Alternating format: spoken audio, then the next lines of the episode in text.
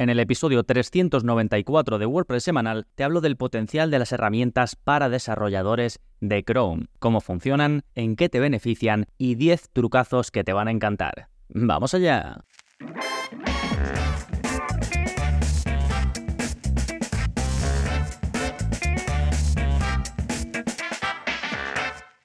Hola, hola, soy Gonzalo Navarro y bienvenidos al episodio 394 de WordPress Semanal, el podcast en el que aprendes a crear y gestionar tus propias webs con WordPress en profundidad. Y hoy te voy a hablar de cómo puedes aprovechar las herramientas para desarrolladores de Chrome o las Chrome DevTools o la zona de inspeccionar dentro del navegador de Chrome para potenciar tu página web con WordPress. Primero te las definiré, ¿no? Te diré qué es esto por si realmente no lo has usado nunca o lo has escuchado pero realmente no sabes qué puedes hacer con esto. Después te voy a convencer de utilizarlo con cinco ventajas que creo que hay si aprendes a, pues eso, a, utilizarlas, a manejarte con ellas y que desde luego te van a poner por delante de la mayoría porque mucha gente ni siquiera se acerca a esta zona de, herramientas. Y por último terminamos con 10 trucos que no son demasiado conocidos pero que son muy útiles cuando estás utilizando las herramientas de Chrome. Ya digo, todo enfocado siempre a mejorar tu web o aplicar posibles optimizaciones, analizar errores, en fin. Ahora vamos a ver qué incluye todo esto. Pero antes, como siempre, novedades. Y más allá del nuevo vídeo de la zona código, que tenéis un vídeo nuevo y que podéis ir a él en gonzalonavarro.es barra código o directamente ir al menú de la parte de código, ya se acumulan más de 340 vídeos en los que te enseño a modificar tu web sin utilizar plugins y sin que sepas desarrollo, simplemente ves el vídeo, copias el código y lo pegas, pero me quería centrar en la gran novedad del mes, que además estoy súper contento porque hace muy poquito que acabo de terminar de grabar el curso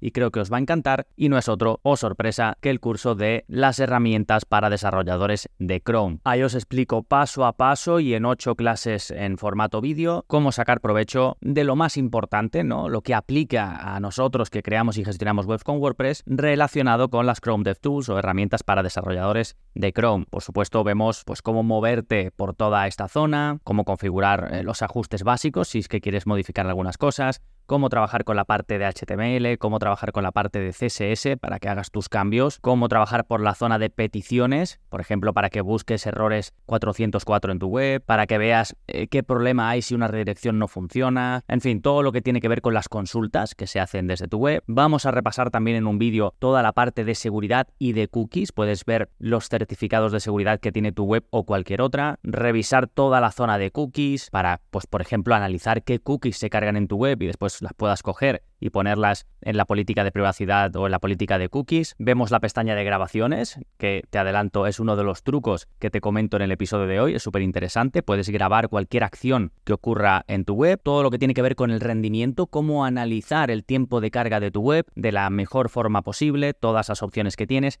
directamente desde el navegador, sin que tengas que irte a herramientas externas. Y terminamos con una clase pues un poco también enfocada a trucos. Básicamente he puesto una clase final con cosas que me parecen interesantes y que no entran o que no dan para una clase entera, así que las he agrupado en esta última clase para que no os quedéis sin ellas. Sí, bueno, muchas ganas de que veáis el curso, era uno de los cursos más votados, el más votado, digamos, hasta ahora. Ahora someteré de nuevo a votación los, eh, las propuestas que los que estáis apuntados, los miembros, me vais haciendo para que en la comunidad privada de Telegram, pues vayáis votando, ¿no? Y digáis, pues quiero que este salga antes y así los voy sacando. Este sería ya el curso 79, así que imaginad la cantidad de formación que tenéis disponible en gonzalonavarro.es, ya sabéis, si aún no sois miembros, pues vais a eso, a gonzalonavarro.es, ahí tenéis todo lo que incluye eh, la membresía, que básicamente es formación eh, de los cursos, los vídeos cortitos de la zona código, acceso a la comunidad privada de Telegram, acceso a soporte conmigo, directamente conmigo personalizado, y encima es un regalo porque todo esto lo tienes disponible por solo 10 euros al mes, sin permanencia, incluso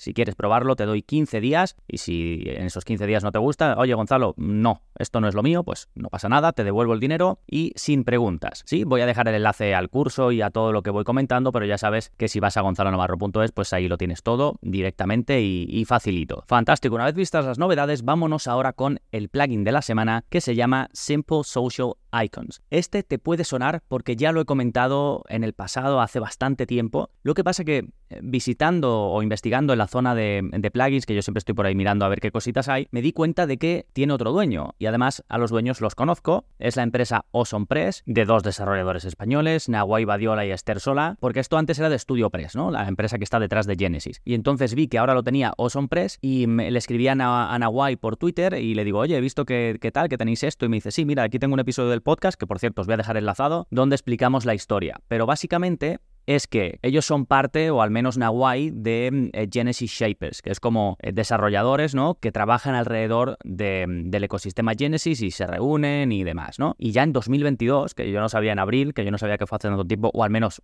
a lo mejor lo vi en su momento, pero no me acordaba, pues el cofundador de, uno de los cofundadores de Studio Press, eh, comentó en la reunión que querían traspasar algunos de sus plugins a otros autores de confianza. Y entonces ellos, los de Awesome Press, Nawai y Esther, eligieron cuatro plugins, ¿no? Y entre ellos está este de Simple Social Icons, que es un plugin bastante popular, está activo en más de 100.000 webs con WordPress y básicamente te permite insertar iconos sociales que tienen buen rendimiento y que es como muy sencillito, ¿no? Y bueno, lo comento porque me parece interesante este proceso en el que se pasó eh, los plugins de esto, de StudioPress se lo pasaron a pues algunos autores, en este caso eh, los de OsonPress que cogieron cuatro y este es uno de ellos y luego el pero si queréis escuchar el episodio en el que lo comentan es interesante. Bueno, por un lado los de StudioPress tuvieron que pues poner al día los plugins, es decir, corregir todos los errores, añadir OsonPress a la marca mm, de Esther y como colaboradores, ¿no? Y traspasarle los los, repositorios de GitHub, que es básicamente donde está todo el código, pues traspasárselos. Y luego por parte de ellos, pues tenían que quitar todo lo que tuviese que ver eh, con la marca StudioPress, explicar el cambio en la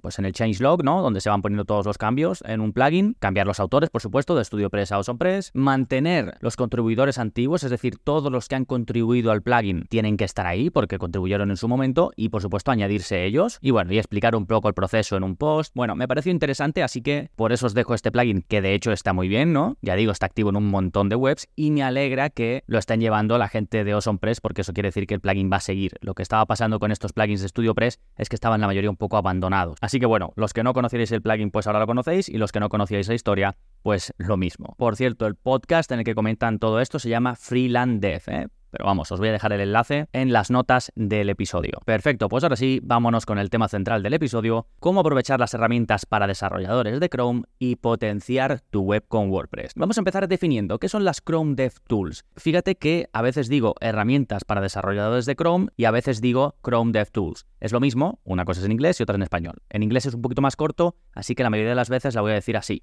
Chrome DevTools. Bien, ¿qué son? Básicamente son una colección de herramientas de desarrollo web integradas en el navegador de Google Chrome. Pero que esto de herramientas de desarrollo web no te asuste porque no tienes que ser desarrollador o desarrolladora para aprovecharlas. Si trabajas con WordPress, a secas, saber utilizarlas, al menos algunas de ellas, quizás las menos técnicas, pueden darte una ventaja enorme. Y te la resumo en cinco. Cinco ventajas de aprender a utilizar las Chrome DevTools que te pondrán por delante de la mayoría. Número uno, tu productividad se puede ir por las nubes, puedes tener muchísima más productividad gracias a por ejemplo, la capacidad de editar en vivo ciertas partes de tu web y ver cómo va quedando. O, por ejemplo, depurar o investigar errores en tiempo real, porque puedes hacer procesos, simularlos y ver desde el punto de vista de las herramientas o desde la parte de las herramientas por qué ocurren esos errores o dónde ocurren. Segunda gran ventaja, vas a tener una capacidad optimización web mucho más completa y rápida gracias a herramientas de mejoras del rendimiento que te aporta en este caso Chrome. Por ejemplo, puedes analizar directamente la velocidad de carga de tu web en el navegador. No tienes por qué irte a herramientas externas. Puedes grabar procesos que ocurren en tu web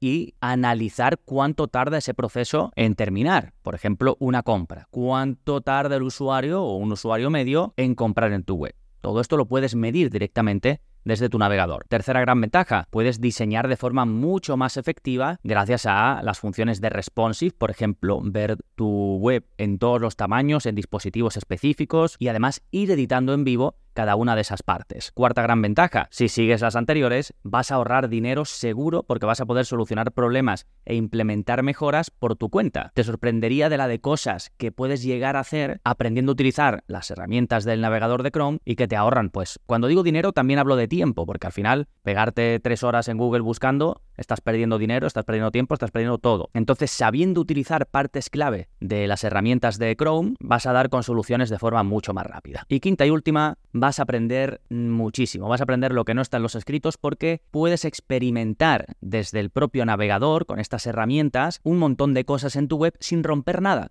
Pruebas diseños nuevos, quitas cosas, añades cosas, pones estilos y todo es, digamos, cosmético. Es algo que haces desde el navegador, que tú vas viendo pues las posibles mejoras y cambios que hagas, pero no se hacen efectivos en la web hasta que pues tú después vayas, entres en la web y lo hagas, ¿no? Sí, bueno, si no te he convencido con estas cinco ventajas, vamos a ver si estos 10 trucos poco conocidos pero muy útiles de las herramientas de Chrome acaban por convencerte. Truco número 1. Con las herramientas para desarrolladores de Chrome puedes descubrir las cookies que usa tu web para ponerlas en tu política de privacidad, o en tu política de cookies, mejor dicho. Truco número 2. Puedes grabar un proceso de tu web, por ejemplo, un proceso de compra, como te he dicho antes, un proceso de suscripción a la newsletter, un proceso de contacto. Esto, por ejemplo, lo vemos en el curso. Grabamos el proceso de mm, rellenar el formulario de contacto de mi web y luego además te enseño a, por ejemplo, quitar un paso para que para forzar un error.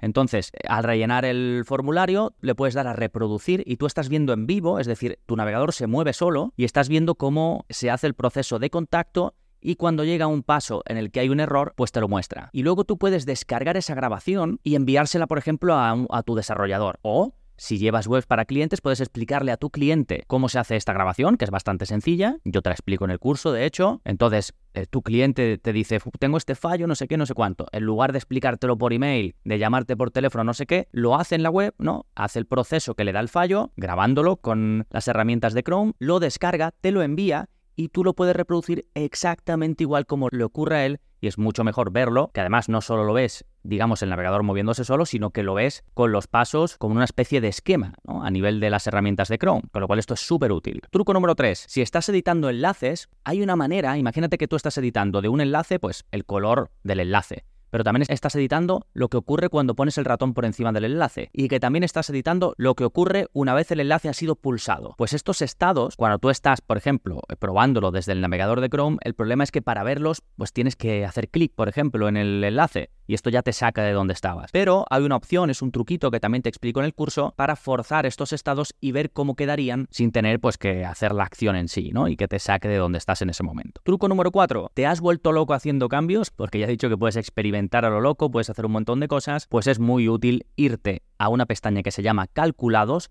y ahí tienes todos los cambios que has hecho. Por ejemplo, los cambios de CSS, que esto es muy habitual. Te pones a hacer pruebas, cambios de CSS, pum, pum, pum, y ahora dices, uff, he cambiado tantas cosas que ahora no me acuerdo qué he cambiado. Pues tienes todos los cambios disponibles para copiar y pegar, ya digo, en la zona de calculados. Truco número 5. Puedes desactivar la caché mientras trabajas en las Chrome DevTools. Esto si estás en la pestaña de red, por ejemplo, es muy útil, que esto es donde vas viendo todas las peticiones que se hacen, las peticiones HTTP que se llaman. Pues si se hace una petición a las fuentes de Google, si se hace una petición a tu propio servidor para que se descargue los archivos de tu web, todo esto lo vas viendo, ¿no? Y vas viendo lo que tarda cada cosa y puedes ir filtrando, ver los archivos CSS, ver las imágenes, ver los archivos que te dan error, es decir, que no se encuentran, el error 404, por ejemplo, pues muchas veces para ver todas estas cosas bien, mejor, sin que afecten pues cosas que no deben afectar, puedes desactivar la caché desde las propias opciones de Chrome, de las herramientas de Chrome, vamos. Truco número 6, carga una página como si fueses Google. ¿Para qué es útil esto? Esto es útil sobre todo cuando te huele que algo pasa en tu web raro, que te la han podido hackear, que dejas de tener visitas, que mm, no estás posicionado y luego tú entras a tu web y tú la ves bien, no ves nada raro.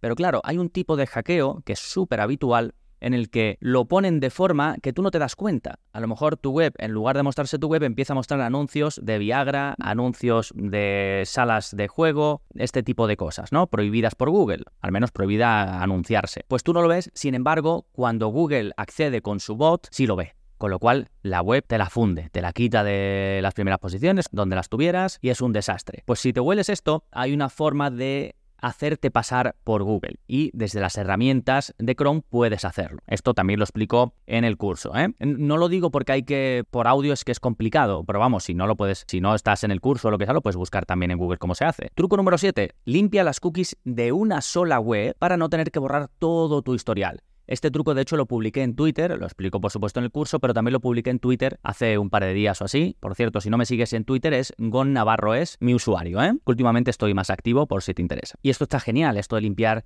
las cookies de una sola web, porque es un rollo cuando vas a limpiar las cookies, em, porque hay un problema en cualquier eh, web y tienes que irte al historial y borrar, pues borras la última hora porque no quieres borrar eh, todas las contraseñas y toda la caché y todo lo que tienes guardado, pues con esto lo borras solo de una web y así pues no tienes problemas con el resto de web en las que seguramente no quieras borrar las cookies. Truco número 8. Antes te decía que puedes medir la velocidad de carga en tu web, pero ¿qué pasa si estás en local? Pues también puedes hacerlo. Por ejemplo, si tú te vas a PageSpeed, a la página de PageSpeed, tú no puedes poner en la, en la zona de URL para analizar una web que tengas en local, porque como está en tu ordenador, Google no puede llegar a ella, sus servidores no pueden llegar a ella. Sin embargo, si usas las herramientas de medición del propio navegador, de las propias herramientas de Google Chrome, sí la puede analizar, porque la estás utilizando en tu propio navegador. Entonces ahí puedes hacerte una muy buena idea del rendimiento de carga de tu web. No es en definitivo porque una vez lo subas a un servidor en vivo, el servidor va a, hacer, va a tener su impacto, pero sí que puedes medir el rendimiento del resto de cosas, ¿no? Truco número 9. Bueno, no sé si sabes que, creo que sí que lo he comentado a lo largo del episodio, hay una opción dentro de las herramientas de Chrome que te permite ver tu web pues en formato tablet, en formato móvil, en el tamaño que tú quieras, ¿no? Y lo puedes hacer por dispositivos, puedes decir, quiero ver mi web ahora mismo como si fuese un iPhone X o un Samsung Galaxy, lo que sea. Vale, pues esta lista que te ofrece Google Chrome la puedes editar. Puedes decir qué dispositivos quieres que aparezcan y qué dispositivos quieres que no aparezcan. Eh, prácticamente están todos los del mercado, pero no te ponen, te ponen algunos. Entonces tú puedes quitar los que no te interesen y añadir desde la configuración de Chrome los que sí te interesen. Y truco número 10, que es un poco tontería, pero sé que a los que os interesa os va a interesar mucho, es simular cómo se vería cualquier página al imprimirla. Y digo que puede ser útil para el que le interese porque a mí me ha llegado eh, me han llegado consultas en la zona de soporte de gente, oye Gonzalo, ¿cómo puedo saber si alguien le da a imprimir cómo va a salir la página? Pues bueno, con esta herramienta, desde las opciones de mm, las Chrome DevTools, lo puedes ver. También lo vemos en el curso. Tampoco te digo los pasos porque hay que hacer como cinco clics. ¿Vale? Si no estás en el curso, puedes buscarlo también en Google, pero que sepas que es posible. Sí, bueno, y si todo esto te ha animado a aprender, a aprovechar, a utilizar, a sacar partido de las herramientas para desarrolladores de Chrome, pues recuerda que ya tienes el curso disponible y que si vas a gonzalonavarro.es, pues te saldrá de los primeros, si no el primero, dependiendo de cuánta prisa te des o cuando hayas escuchado este episodio. Y nada más, no me quiero ir sin darte las gracias por estar ahí, escuchando al otro lado. Si tomas alguna acción para ayudar a que crezca este podcast, también agradecértelo muchísimo. Ya sabes, pues si estás en Apple Podcast, pues dejar una reseña o una valoración de 5 estrellas ayuda mucho. Si aún no te has suscrito al podcast, suscríbete. Si estás en iBox, pues puedes dejar un comentario. También puedes suscribirte al podcast. En Spotify también puedes em, suscribirte y dejar una reseña. Y bueno, y si no, pues compártelo en tus redes sociales o por email o yo que sé, por WhatsApp a alguien al que pienses que le puede gustar. Nada más por este episodio. Nos seguimos escuchando. Adiós.